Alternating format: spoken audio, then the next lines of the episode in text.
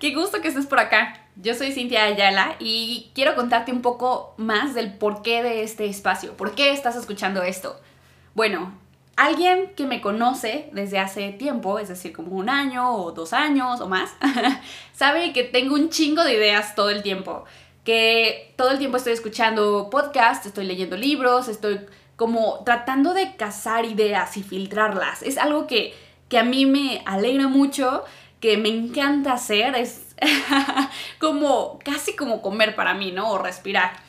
Y bueno, he tenido muchísimas iniciativas de proyectos para condensar esto y compartirlo y darle una estructura, pero mi Cintia perfeccionista se ha puesto en el camino y me ha dicho como de, no, pero falta que le des eh, una estructura bien para que tenga sentido, para que tengas una estrategia y cosas así.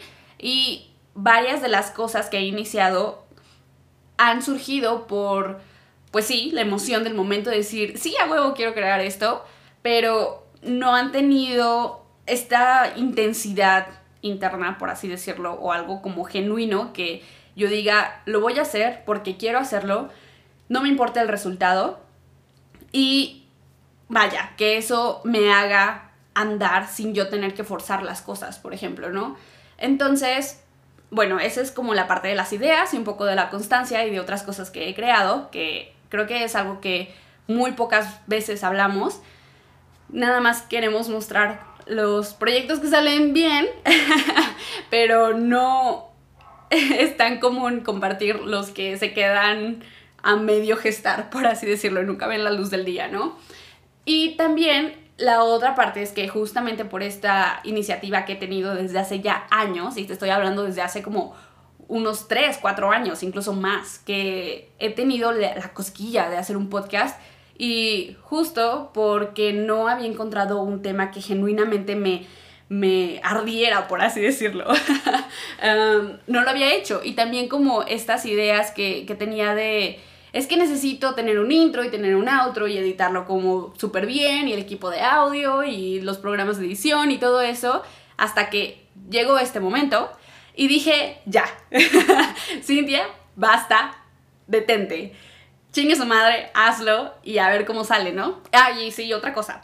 Si lleva poco tiempo que nos conocemos, en dado caso de que lo hagamos, quizá no ha sido como tan común escucharme hablando, diciendo groserías, pero cuando hablo con personas de confianza, con amigos, digo un montón de groserías. Igual y no gran variedad, pero sí me gusta enfatizarlas con ciertas palabras. Entonces, este es un espacio en donde yo quiero expresarme y quiero compartirte todo esto que voy descubriendo o pensando. Y esto es como una charla de amigos. Es como sentarnos tú y yo en un café y contarnos como de, oye, güey, ¿cómo te ha ido como en la semana? ¿Qué has hecho? ¿Cómo van tus proyectos? ¿Qué has pensado? ¿Qué cosas has descubierto? Y ya, o sea, súper relajado. Entonces no voy a tener el tabú de verme profesional, por así decirlo, si eso excluye decir groserías. Eh, así que, pues ya, esta es la Cintia más natural que puedes encontrar. Entonces, bueno, siguiendo un poco con el tema de su espacio, eh, ya tenía esta urgencia de crear cosas así de ya, ya quiero hacer algo que vea la luz del día. Y por esto es que en este episodio, a propósito, no le voy a poner intro, no le voy a poner outro, simplemente voy a editar como la cabecita y la colita del audio, eh, ya sabes, como esos segundos en que me aseguro que esté grabando y que deje de grabar.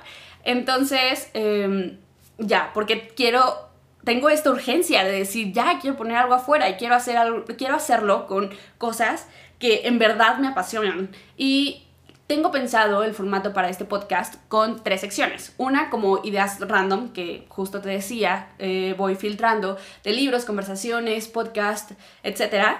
Algo así como una curadora de contenido.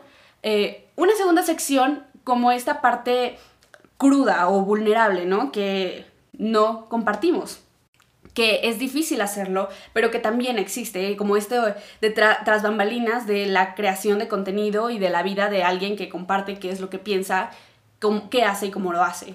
Y también un poco sobre los proyectos, y no es como porque haga, eh, te quiera vender algo o esté promocionando cosas, pero el hacer cosas, ajá, al menos para mí, me trae muchísima, muchísimo aprendizaje. No solamente por cómo se hace, sino lo que voy investigando en el camino. Y es algo que me lo guardo a veces, pues para mí, aunque sea un poco redundante. Y me gustaría, siguiendo esta línea de que es una conversación de amigos, que tú y yo nos estamos sentando a tomar un café, compartirlas contigo, porque igual y te ayuden, te hagan clic en algo que tú estés haciendo o simplemente te permitan ver las cosas desde otra perspectiva, quizá conocer puntos que no pensabas que estaban ahí o herramientas, recursos que eh, quizá te interesen descubrir más por tu cuenta, ¿no? Entonces, bueno, siguiendo esta línea de ideas random, bueno, una idea que recuperé el fin de semana, que ya había estado como rumeando hace unos 15 días, es que hay muchísimas cosas que yo quiero hacer. Por ejemplo, como irme de viaje a Cuernavaca o irme a Acapulco o viajar así con amigos, ¿no? Pero, o sea, me he estado esperando por años también, ya, que amigos me inviten a decir como de, ay no, güey, vámonos a Acapulco, ¿no? Eh, un fin de semana o algo así. Y sí ha sucedido, pero por una u otra razón, bueno, en particular la última vez que sucedió fue por pandemia, no pude asistir, ¿no? Entonces, eh, he tenido estas ganas enormes de viajar con amigos, de conocer lugares, de tener como estas, estas experiencias chéveres y no suceden. Entonces, algo que se me ocurrió y bueno, que es una analogía, es esto de no te quedes con ganas de bailar. Y déjame darte un poco de contexto. Cuando era adolescente, y estamos hablando de que tenía unos 13, 14 años, solía ir a bailes de jóvenes.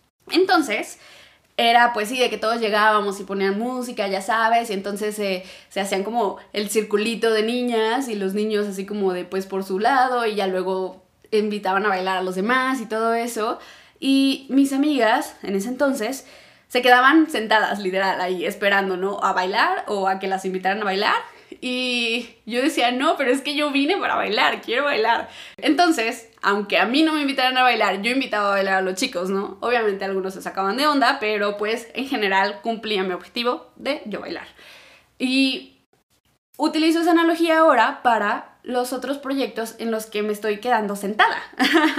Entonces, desde si yo quiero irme a pueblear, em, si yo quiero irme de viajes, si yo quiero ir con mis amigos, yo voy a tomar la iniciativa, yo los voy a invitar, yo voy a decir, eh, Cintia, nos vamos a ir a, no sé, Actopan, ¿no? Actopan en Hidalgo, este fin de semana. Invita a quien sea que se le ocurra que quiera venir, o si no, vete tú sola, no hay ningún problema. O voy a ir y voy a visitar amigos en otros estados para conocer su, pues, dónde viven, eh, cómo viven, visitarlos a ellos también, obviamente, que sería el objetivo principal, y cumplir con este, con esta función o con esta meta de viajar y hacerlo con amigos. Justo hice esto este fin de semana pasado, fui a Toluca a visitar a un gran amigo mío y me mostró su pueblo, que no es pueblo, o sea, es más pueblo mi pueblo. Ah, y ya fuimos a lugares locales, a restaurantes que él conoce y otras, hicimos otras actividades y fue así de, wow, sí, esto es lo que quiero. Y pues nada, o sea, es como esto de que no me invitaban a bailar, entonces yo estoy invitando a bailar para bailar, porque el objetivo es bailar, ¿no? Entonces, te pregunto a ti, ¿En qué te estás quedando sentado? ¿Cuáles son tus ganas de bailar?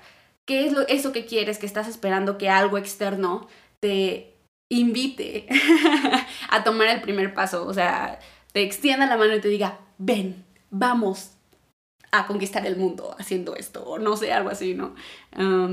Creo que es una muy buena pregunta que al menos a mí me ha ayudado como para identificar varias frustraciones y tomar acción al respecto. Entonces, no sé, lo dejo ahí sobre la mesa. Esa es la primera idea random. La segunda es que no le tengas miedo a tu ambición. Estaba escuchando un podcast de Diego Barrazas, de Mentes, con Diego Rosarín, y es el episodio 74, en donde al principio invita a Diego Rosarín y fue grabado en el 2019. En este episodio, Diego dice, no le tengas miedo a tu ambición.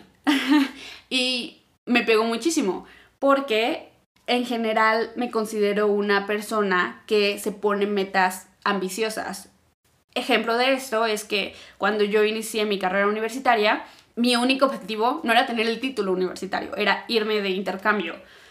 Porque en el último día de prepa, una chica que conocía de mi generación, yo le decía que no sabía en qué campus estudiar y ella me dijo, vete al más grande porque allá hay más posibilidad de que te den una beca para estudiar en el extranjero.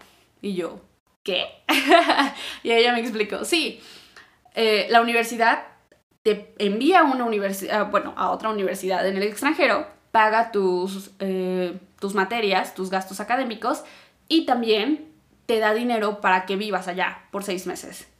Y yo, wow, no sabía que eso existía, lo quiero, o sea, era de, lo quiero. Entonces alineé todo para que tuviera la posibilidad de lograr ese objetivo y de todo es de elegir el campus que tuviera más probabilidad, empezar a estudiar inglés desde segundo semestre de la carrera y pues hacer todo el proceso para certificarme, ¿no? Y ya todo el, el trámite administrativo para que no se me fuera ninguna fecha ni ningún detalle. Entonces, gracias a esa, esa meta ambiciosa que tenía en ese entonces, me creé, por así decirlo, o estaba cazando oportunidades para irme al extranjero. Y así fue como de irme un mes, a, no, perdón, un semestre a una universidad, pude irme tres veces al extranjero. Una, la primera fue a Estados Unidos, la segunda fue a Holanda, a Amsterdam, por mi intercambio semestral académico, y la tercera fue por métodos de investigación académica. Entonces, cuando yo platicaba este tipo de cosas que quería hacer, que, que quería lograr, la gente me decía como de, wow, es increíble. Y entonces ese de wow es increíble, para mí al principio era de, pues sí, o sea, es como súper normal para mí, ¿no? Y me di cuenta de que no era algo normal, de que no era algo que todos hicieran. Entonces me empezó a dar miedo. Y no solo eso, sino que al terminar este periodo súper intenso de dos años en donde yo estuve viajando por un lado y por otro, de que llegaba y nada más estaba cuatro meses aquí en México y me iba después eh, a otra vez al extranjero, al regresar y contar como todas estas experiencias de integrar, pues cosillas tan simples que se aprenden en los viajes, por ejemplo, la buena pronunciación de algunas palabras que son nativas del, idioma o cosas culturales, eh, te voy a dar ejemplos, una es cómo se pronuncia el queso Gouda, creo que se pronuncia en español. Eh, es G-O-U-D-A. En holandés, que pues la palabra es de allá, es queso Gouda, con esta como, ¿no? En francés, que también se llega a pronunciar en francés porque en Bélgica, que es un país que está debajo de Holanda, se hablan tres idiomas. Es el neerlandés o holandés ahí en el norte. En el sur, más o menos, eh, se habla francés y también hay una pequeña parte que se habla alemán, ¿no? Entonces está esta palabra en común de Bélgica en particular. Por eso se puede llegar a pronunciar en neerlandés y en francés. En alemán no sé todavía cómo se pronuncia, pero seguramente ha de tener sus características particulares. Bueno, en francés se pronuncia como gouda.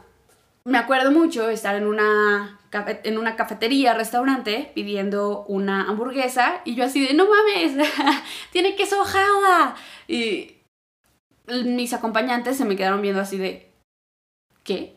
Y yo, sí, queso jauda, o sea, este que está aquí, les señalé en el menú, ¿no?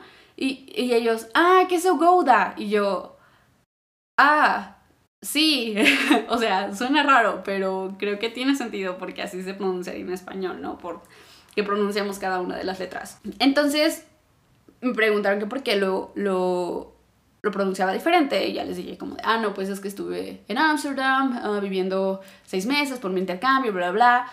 Y este tipo de cosillas, eh, o sea, su, su expresión era de, ah, y ya, ahí se moría la plática. O sea, como que si fuera una competencia y ya yo les hubiera ganado a todos y no hubiera nada más interesante de lo que hablar, ¿no? Eh, me sentía apartada porque este tipo de metas y este tipo de no, sí, a huevo, yo voy a lograr hacer eh, esto, ¿no? O adentrarme en tecnología, porque para quienes no saben, ah, yo estudié psicología en mi licenciatura Y después me moví a tecnología, ¿no? Entonces como saltar de una industria a otra, pues era algo muy ambicioso para algunos. Y como ese tipo de cosillas ya no las mencionaba. U otra cosa es que en Lituania me pasó, que también estuve un tiempo allá, que en un restaurante cuando íbamos a pedir y a comer con el equipo en el que estaba colaborando en ese entonces, nos teníamos que poner de acuerdo al principio de cómo íbamos a pagar, porque no podíamos dividir la cuenta al final. O sea, nos decían, va a ser una sola cuenta y de aquí tienen que pagar todos, entonces básicamente pónganse de acuerdo quién es esa, esa persona que va a pagar por todos y ya nosotros le dábamos como el efectivo a, a esa persona, ¿no? Y cuando regresé a México, era así como de, ah, pero tenemos que pedir cuentas separadas, ¿no? Porque si no, no nos van a dejar eh, pagar la cuenta en partes o algo así. Y todos se me quedaban viendo así como de, ¿por qué lo dices? o sea, es obvio que si te van a dejar pagar en unos en efectivo u otros con, con otra tarjeta y que cuatro personas paguen cierta cantidad en, pues, para cubrir el monto total. Y para mí no era obvio, o sea, para mí yo tenía esa experiencia de que había negocios que no permitían ese tipo de operaciones. Entonces, el preguntar y el tener que explicar por qué tenía esa idea o esa duda, ya me veían como bicho raro porque hasta cierto punto, y me lo habían dicho, o sea, sentían que era pretenciosa por explicar que, ah, no, pues sí, yo ya salí de México, ya estuve viajando, ya estuve, ya conocí, ya soy una chica del mundo, ¿no? Como otras personas me han dicho este tipo de experiencias son los que me han hecho y hasta cierto punto las he logrado por mi esfuerzo y por mi ambición. Y entonces, por este rechazo que tuve, le empecé a tener miedo a mi ambición y era así de, ay no, este, pues igual y ya no voy a como perseguir metas tan grandes, ¿no? Aunque obviamente esto no lo hacía intencionalmente, sino hasta hace poco me caché haciéndolo sí me di cuenta que mi impulso y como mi hambre de hacer cosas disminuyó. Le empecé a tener miedo y miedo por ser rechazada. Toda esta historia para decirte y decirme también a mí, no le tengamos miedo a nuestra ambición. Repito, no le tengamos miedo a nuestra ambición. Y tampoco a lo que hemos logrado. Hay que portar nuestros logros con orgullo. Tienen mérito no bajemos la cabeza. También en este episodio del podcast decían que la humildad es una norma que nos enseñan para mantenernos dominados, para no ir más allá, para no retar eh, las cosas que nos han dicho que no podemos lograr.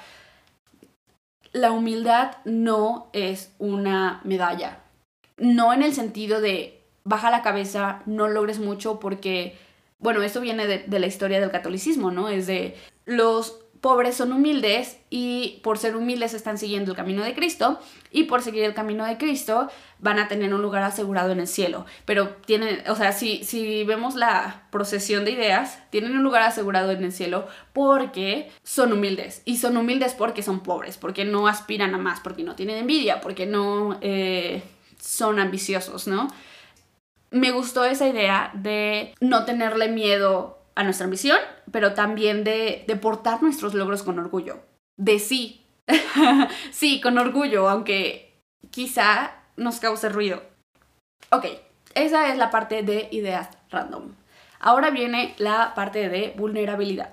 Algo que me impactó en la semana es que, bueno, en mi cuenta de Instagram desde hace, bueno, más o menos un año empecé a crear contenido de, de sobre ciencia de datos, estadística y probabilidad, porque estaba aprendiendo sobre el tema. Ya no lo hago, ya no es como algo en lo que quiera posicionarme, pero aún las personas me buscan por eso.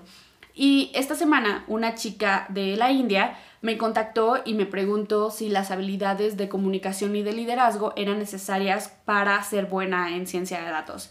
Y le dije que no, que o sea, que podría ser como muy buena en lo técnico, Obviamente las habilidades de comunicación y liderazgo le iban a ayudar a que reconocieran su trabajo y que también pudiera comunicarlo para dar a conocer de lo que era capaz, ¿no? Qué tipo de problemas podía resolver, cómo los resolvía y básicamente esto de posicionarse como una persona que es valiosa para una empresa o para un proyecto.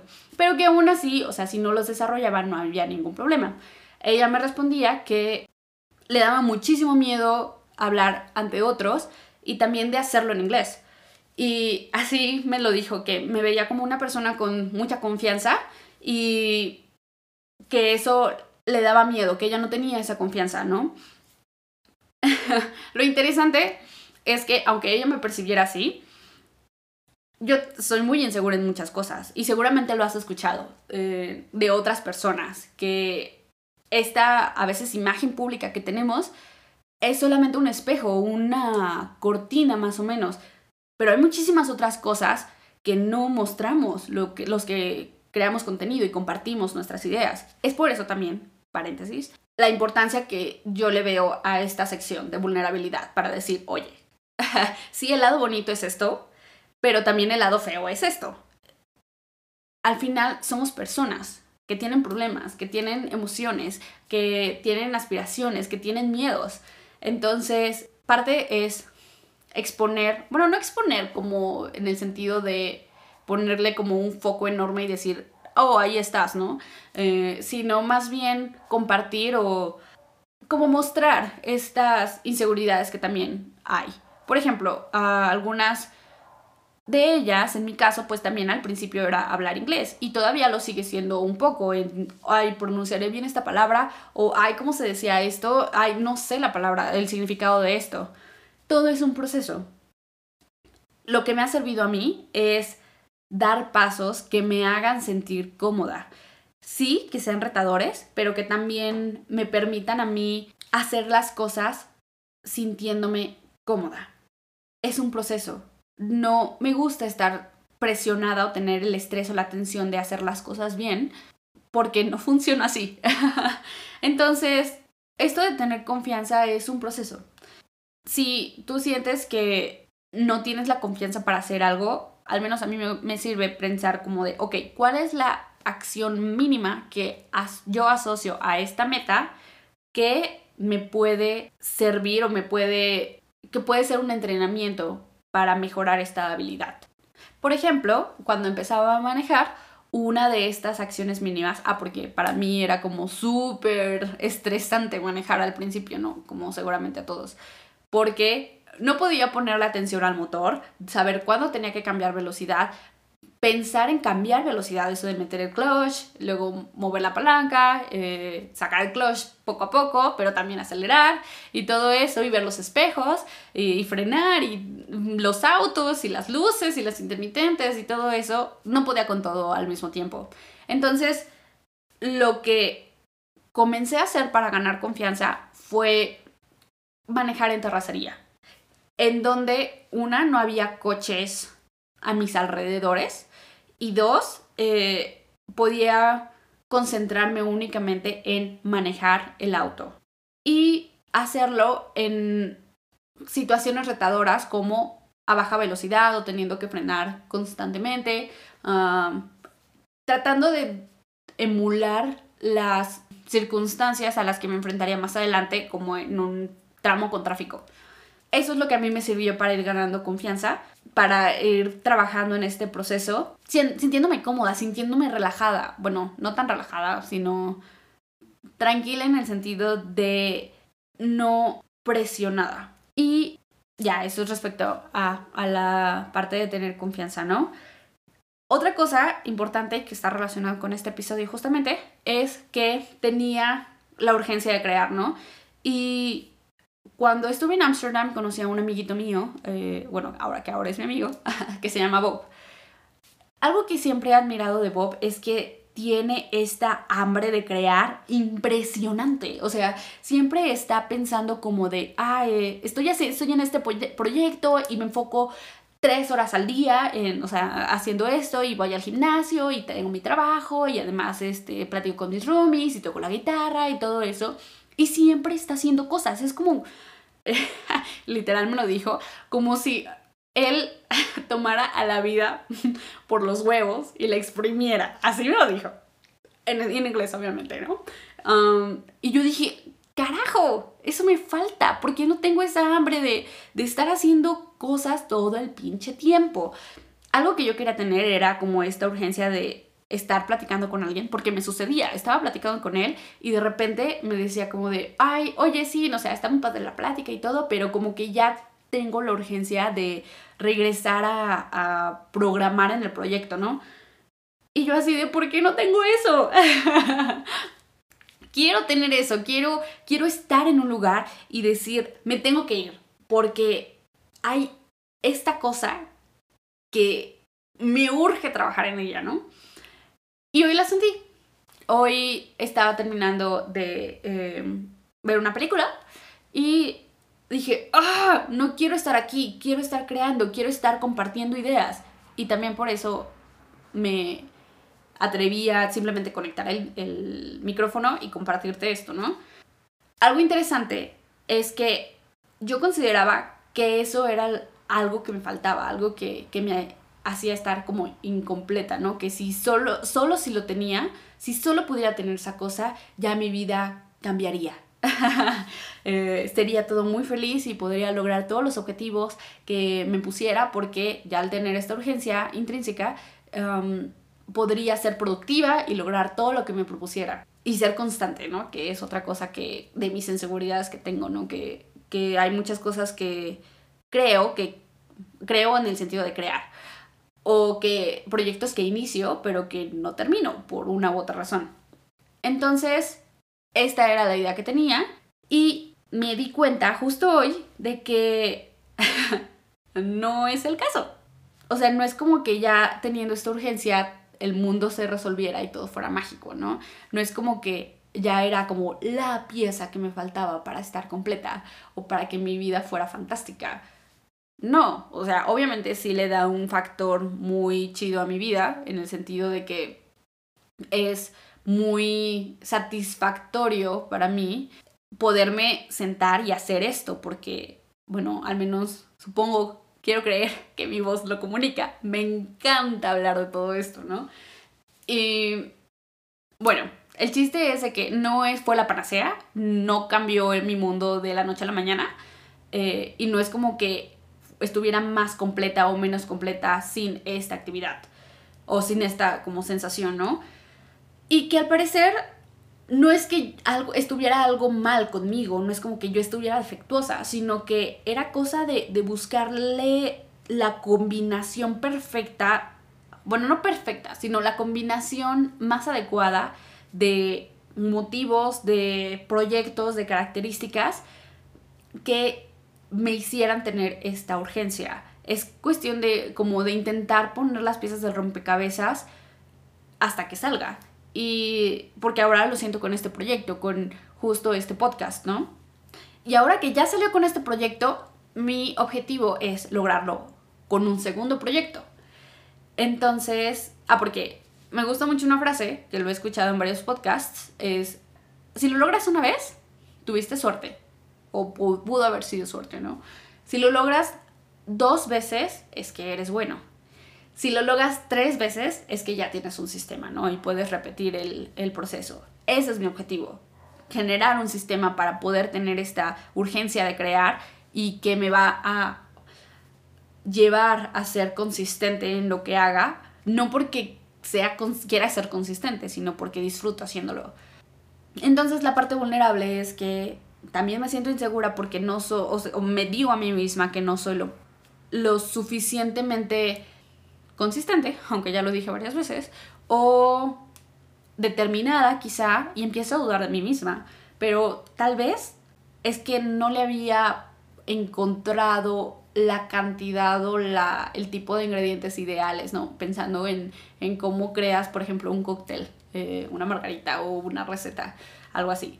Em, entonces, si tú sientes algo similar, pues quizá eh, puedas hacer eso, ¿no? Como intentar modificar cada uno de los aspectos que tiene tu proyecto hasta encontrar la combinación que tú digas, wow, esto se siente bien, esto me llama a hacerlo, esto me, me genera esta urgencia de crear cosas, de sacarlo de mí, eh, como ahora me está pasando con este podcast.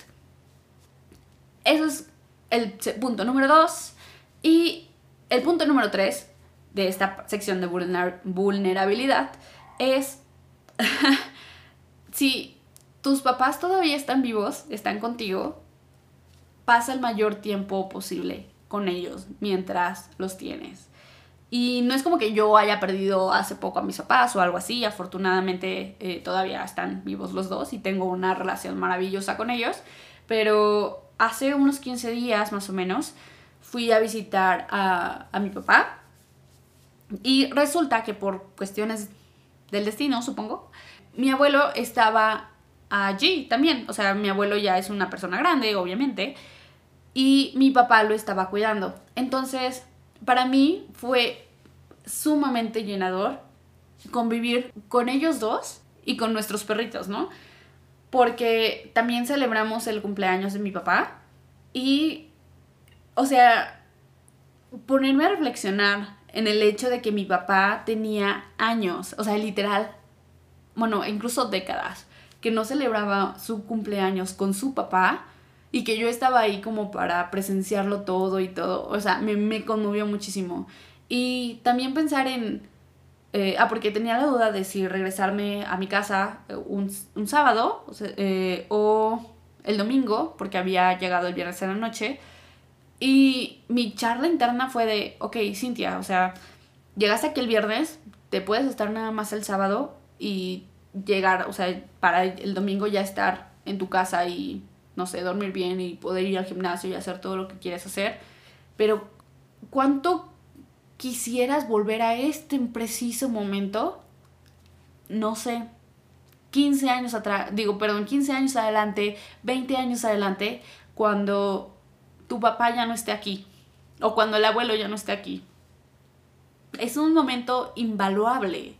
Entonces, eh, decidí quedarme, eh, al menos hasta la mañana del domingo, teniendo en su mente disfrutar de mis papás tanto como me sea posible en este momento, porque los tengo aquí conmigo y expresarles mi cariño, aprovechar su cariño al máximo, sacarle el máximo provecho a este tiempo que tengo todavía con ellos vivos, porque me gusta una, una frase de eh, un Sam Harris, que tiene una aplicación que se llama Waking Up de meditación, que dice que tenemos un número limitado de encuentros con las personas y nunca sabemos cuándo va a ser el último.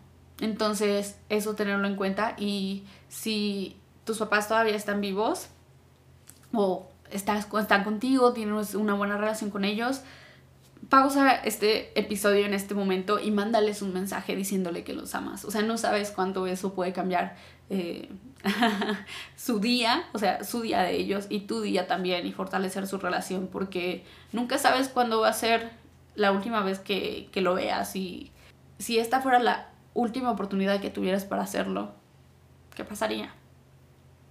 Entonces, bueno, ajá, pero me pongo emocional con esta parte porque realmente lo siento, ¿no? O sea, lo de, de mm, me impacta mucho este tipo de ideas. Pasando a una cosa más intelectual, por así decirlo, está el aspecto de los proyectos en los que estoy trabajando. Y parte de eso es mi marca personal. También ya tiene como unos 5 o 6 años que quiero, bueno, he querido crearla, pero había intentado como una vez, bueno, así un montón de veces iniciarla y empezar a crear contenido y hablar de un tema y todo, y luego era así como de, mm, no, ya se siente una carga, ya no lo quiero hacer, ya no lo voy a hacer, punto, ¿no?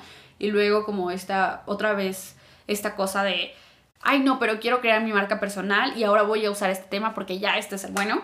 Y lo mismo, el ciclo, ¿no? Eh, y entonces ahora estoy siguiendo una, un camino diferente porque ahora todo está alineado hacia lo que yo quiero, hacia hacer algo que a mí me nace hacer, que me nace compartir por el simple hecho de que es un tema que a mí, a mí me apasiona.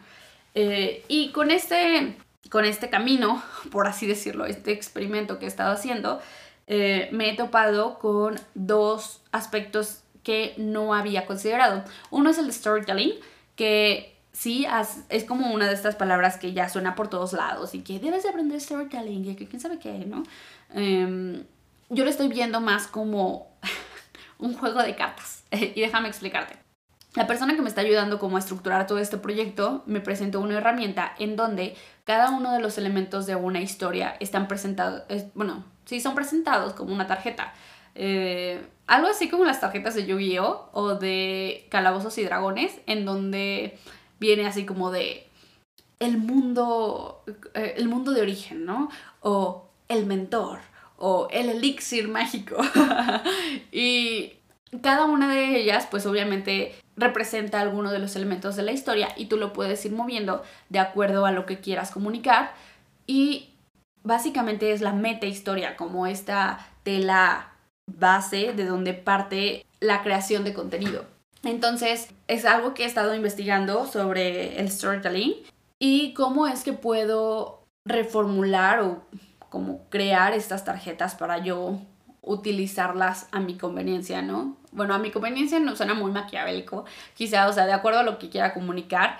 En este caso sería como de, ah, no, es que tengo esta carta de eh, los aliados o las amenazas, ¿no? Entonces me, gustaría usarla ahora porque puede eh, fortalecer el punto que estoy compartiendo. Y en particular estoy leyendo un libro que se llama El Storytelling como Estrategia de Comunicación y eh, es de un francés, no recuerdo exactamente ahorita el nombre, que apenas tengo como 10% del libro y ya me encanta. Está en español, lo puedes encontrar en Amazon. Me gusta mucho porque este autor, al menos la primera parte, desglosa cómo es que los relatos son estas historias que nos crean a nosotros mismos. O sea, nosotros no, no nos podemos como despegar de los, de los relatos. Nacemos en ellos. O sea, tienen un aspecto pedagógico, o sea, de enseñanza, porque nos dicen quiénes somos y por qué hacemos lo que hacemos. Me gusta un ejemplo que menciona, que es de un chico que nace en Londres y que él sin saberlo le enseñan o aprende este relato de que el equipo nacional es lo máximo. Entonces, con ese relato, no solo aprende qué es el fútbol, cómo se juega, qué es lo importante, sino que también aprende quién es el héroe, es decir, el equipo de fútbol local, y también aprende quiénes son los enemigos, que son los otros equipos, ¿no? Y que se va a quedar tan arraigado en él como persona que 30 años después, no importa en dónde esté, va a buscar en internet cómo le fue a su equipo de fútbol ese fin de semana. Entonces, wow, a mí me está impactando muchísimo este libro y creo que si te gusta el tema, también podría resultar interesante. Otro libro que estoy leyendo también al respecto se llama Traction. Y este libro es del autor, bueno, el autor más bien, es el que creó la, el motor de búsqueda que se llama DuckDuckGo. Y si no andas como tan metido en tecnología, este motor de búsqueda lo que hace es sí realiza la búsqueda, pero no te traquea, o sea, no tiene tu información, eh, no obtiene tu, o sea, no, no, no investiga o no guarda cómo es que utilizas el navegador, que buscas y todo esto como para evitar personalizar anuncios o incluso no te muestra anuncios ah, y básicamente darle al usuario más privacidad, ¿no? Que son cosas que no suceden en Google y que a Google le da como tanto poder la cantidad monstruosa y hasta vulgar de información que recaban sobre nosotros. Entonces, bueno, eso es sobre el autor, ¿no? Y lo que él menciona es que lo importante es obtener tracción en un proyecto. ¿Y tracción qué es? Básicamente es este impulso que te da la audiencia a tu proyecto para crecer. O sea, y eso se refleja en tus métricas clave. Por ejemplo, si es una aplicación, cuántas veces la descargaron, ¿no? Si es eh, quizá un libro, cuántas personas lo compraron. Si es un curso, cuántas personas se inscribieron. Y menciona que muchas startups o emprendimientos se enfocan en crear un producto, pero dejan de lado la parte de la comunicación de ese producto. Entonces, el combinar esas dos, en dedicarle 50 y 50, y 50% del tiempo, les permite adaptarlo al feedback que van teniendo, algo así como Lean Startup, y básicamente habla que en la parte de marketing se pueden ocupar 19 estrategias que les han servido a algunas otras compañías para generar atracción en su proyecto, ¿no?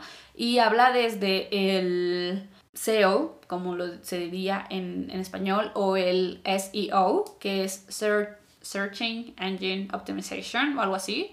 Y habla desde cosas muy básicas como publicidad, es decir, tener, o sea, imprimir folletos, ¿no? O poner un banner así en los puentes.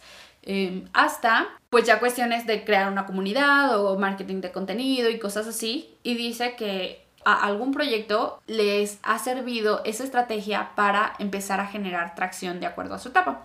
Eh, y lo que me gusta es que menciona que es un ciclo, es decir, En la primera etapa te conviene que muchas personas vean tu producto para que puedas construir, bueno, recibir feedback y construir un producto que le agrade a la gente. En la segunda etapa es hacer el marketing de ese producto para que más personas que estén, que tengan ese problema puedan conocer tu producto y ya la segunda, perdón, perdón, la tercera etapa me parece que es monetizar mejor tu, tu producto. Entonces, lo que él menciona es que la estrategia que te sirvió para que más personas conocieran tu producto no te va a servir para la segunda etapa de tu proyecto. Entonces es como esta búsqueda continua de qué es lo que mejor te sirve. Y para esto eh, menciona las 19 estrategias y un poco de qué trata cada una. Lo que me gusta es que te sugiere establecer como el ideal, ¿no? De utilizar esa estrategia en tu proyecto. Por ejemplo, si utilizas escribir blogs en, como invitado en otros blogs, es de cuál sería el ideal de esa situación, ¿no? En qué blogs te gustaría estar o eh, necesitarías estar, cuántas veces y cosillas así. Y te invita a, de esas 19 eh, herramientas, tomar 6 para hacer experimentos que no duren más de un mes y que puedas recabar información de ellas para seleccionar solamente un canal que va a ser el canal que te va a dar eh, el mayor, la mayor cantidad de frutos por recursos que le inviertas, ¿no? El 80-20 de la ley de Pareto. Y pues nada, o sea, es algo que he estado experimentando, conociendo más sobre los 19 canales que, que menciona ahí y que también pues voy a empezar a hacer mis experimentos. Aunque necesito primero, bueno, ya aquí viene la Cintia estructurada y perfeccionista. o sea, hacer el, el, formato y empezar a llenar la estructura que mencioné en el libro y todo eso. Pero bueno, es algo que, que me está emocionando en este momento y algo que he estado pensando en la última semana. Entonces, con eso concluimos las tres secciones que había comentado al inicio y que me gustaría compartirte de lo más relevante que ha sucedido esta semana. Entonces, la idea es que la siguiente semana también comparta cuáles son las ideas más relevantes que, he estado ponderando en estos días. Muchísimas gracias por haber escuchado esto. Si hay algo que te emocionó, que te gustaría eh, platicar más, contarme tus experiencias, eh, yo encantadísima de leerte. Eh, me puedes encontrar más en Instagram como It's Cynthia Ayala, es decir, ITS, y mi nombre es Cintia, y porque es complicado, ahí te lo deletreo, C y latina, N-T-H-Y-A, Ayala. Entonces, ahí en Instagram estoy la mayoría del tiempo, puedes mandarme un mensaje. Yo encantadísima de platicar contigo y de nerdear un poco más sobre estos temas. Muchas gracias por escuchar. Te deseo una excelente semana. Nos vemos dentro de siete días.